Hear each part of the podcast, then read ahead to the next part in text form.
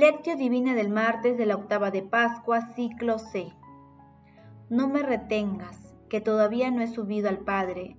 Anda, ve a mis hermanos y diles, subo al Padre mío y Padre de ustedes, al Dios mío y Dios de ustedes. San Juan capítulo 20, versículo 17.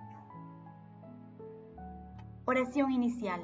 Santo Espíritu de Dios, amor del Padre y del Hijo, ilumínanos con tus dones para que podamos comprender los tesoros de la sabiduría que Jesús nos quiere revelar en este día. Otórganos la gracia para meditar los misterios de la palabra y revélanos sus más íntimos secretos. Madre Santísima, intercede ante la Santísima Trinidad por nuestra petición. Ave María Purísima, sin pecado concebida. Paso 1. Lectura. Lectura del Santo Evangelio según San Juan, capítulo 20, versículos del 11 al 18.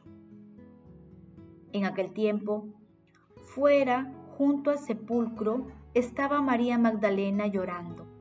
Mientras lloraba, se asomó al sepulcro y vio dos ángeles vestidos de blanco, sentados sobre una cabecera y otro a los pies, donde había estado el cuerpo de Jesús. Ellos le preguntaron, Mujer, ¿por qué lloras? Ella le contestó, Porque se han llevado a mi Señor y no sé dónde lo han puesto. Dicho esto, dio media vuelta y vio a Jesús de pie, pero no sabía que era Jesús. Jesús le dijo, Mujer, ¿por qué lloras? ¿A quién buscas? Ella, pensando que era el jardinero, le contesta, Señor, si tú te lo has llevado, dime dónde lo has puesto y yo lo recogeré. Jesús le dice, María. Ella lo reconoce y le dice en hebreo, Raboní, que significa maestro. Jesús le dijo, no me retengas, que todavía no he subido al Padre. Anda, ve a mis hermanos y diles, Subo al Padre mío y Padre de ustedes, al Dios mío y Dios de ustedes. María Magdalena fue y anunció a los discípulos, he visto al Señor y ha dicho esto. Palabra del Señor, gloria a ti Señor Jesús. El auténtico conocimiento de Dios, Dios de la misericordia y del amor benigno, es una constante e inagotable fuente de conversión no solamente como momentáneo acto interior, sino también como disposición estable, como estado de ánimo. Quienes llegan a conocer de este modo a Dios, quienes lo ven así, no pueden vivir sino convirtiéndose sin cesar a Él.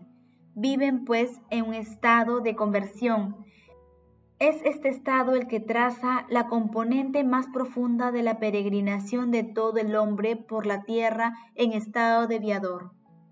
San Juan Pablo II.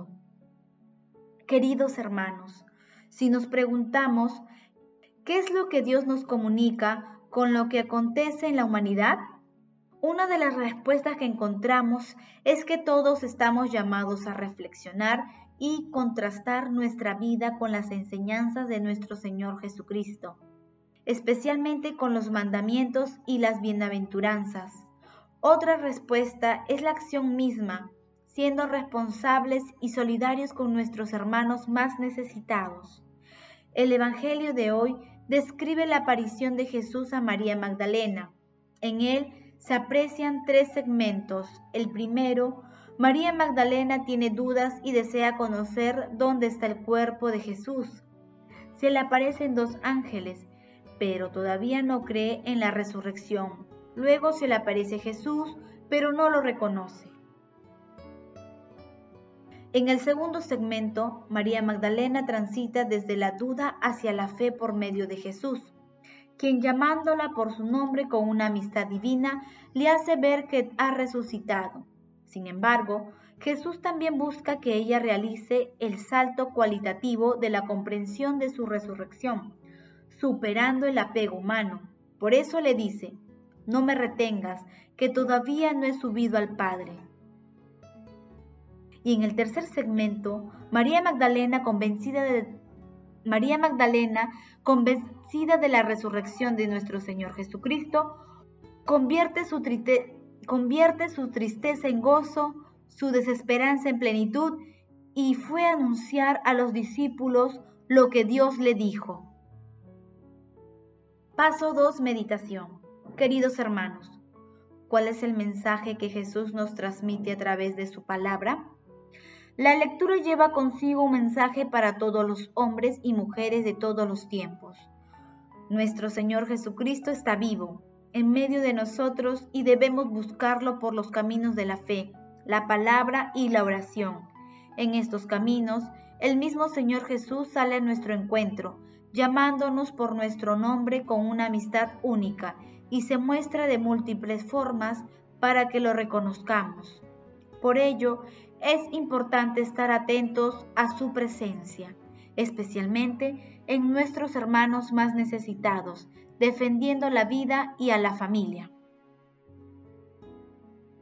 Recordemos que en algunas ocasiones hemos vivido la experiencia de perder a un familiar, amigos y conocidos y hemos sentido tristeza y dolor. Igualmente, algunas circunstancias de nuestra vida nos han producido también sentimientos similares. Ante estas vivencias preguntémonos, ¿cuáles fueron los sentimientos que experimentamos? ¿Buscamos a Jesús para recuperar nuestro ánimo y esperanza en una vida mejor?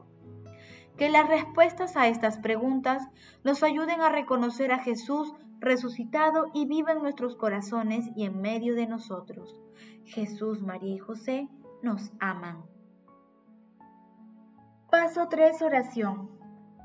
Padre Eterno, que nos entregaste los auxilios pascuales, continúa favoreciendo con tus dones celestiales a tu pueblo, para que alcance la libertad verdadera y pueda gozar de la alegría del cielo que ha empezado a gustar en la tierra. Amado Jesús, por tu amor y misericordia, líbranos de los apegos humanos y otórganos una fe fuerte que nos ayude a reconocerte a través de nuestros hermanos,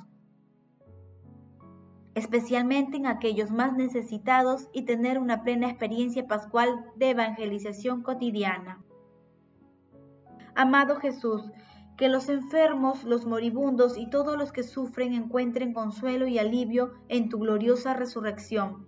Amado Jesús, tú que hiciste pasar a la humanidad entera de la muerte a la vida, concede el don de la vida eterna a los difuntos de todo tiempo y lugar, en especial aquellos que más necesitan de tu infinita misericordia. Madre Santísima, Madre del Amor Hermoso, intercede ante la Santísima Trinidad por nuestras peticiones. Amén. Paso 4. Contemplación y acción. Hermanos, contemplemos a nuestro Señor Jesucristo con un himno de Simeón el nuevo teólogo. No te canses, alma mía, en la búsqueda del Maestro como un alma que se ha liberado voluntariamente a la muerte. No vayas a tiendas en la búsqueda de tu comodidad. No persigas la gloria, ni el goce del cuerpo, ni el afecto de tus cercanos. No mires a la derecha y a la izquierda, sino tal como comenzaste y aún más, corre. Apresúrate sin descansar para alcanzar y tomar al Maestro, aunque desaparezca diez mil veces y diez mil veces te aparezca, que así lo inalcanzable sea para ti alcanzable diez mil veces, o más bien tanto como tus respiraciones. Redobla de ardor para seguirlo y corre hacia Él. Él no te abandonará, no te olvidará. Al contrario, poco a poco, cada vez se mostrará. Alma mía, la presencia del Señor se hará más frecuente y después de haberte perfectamente purificado por el brillo de su luz, el autor del mundo vendrá en ti, habitará en ti, será contigo. Poseerás la riqueza verdadera que el mundo no posee, que solo posee el cielo y los que son inscritos en el cielo. El Maestro de la tierra que creó al cielo y todo lo que está en el cielo y está en el mundo, el Creador, el único juez, el único Rey, habita en ti, se muestra en ti, que te ilumine completamente con su luz y te haga ver la belleza de su rostro, te acorde verlo en persona claramente y te dé parte en su gloria. Dime, ¿existe algo más grande? Queridos hermanos, por este gozo incomparable de ser testigos de la resurrección de nuestro Señor Jesucristo, hagamos el propósito de reflexionar diariamente la palabra de Dios y pidamos al Espíritu Santo que nos inspire para que la palabra se convierta en escuela de vida para nosotros. Busquemos a Jesús en nuestra vida diaria a través del hermano, especialmente del más necesitado, realizando obras de misericordia. Glorifiquemos a la Santísima Trinidad con nuestras vidas.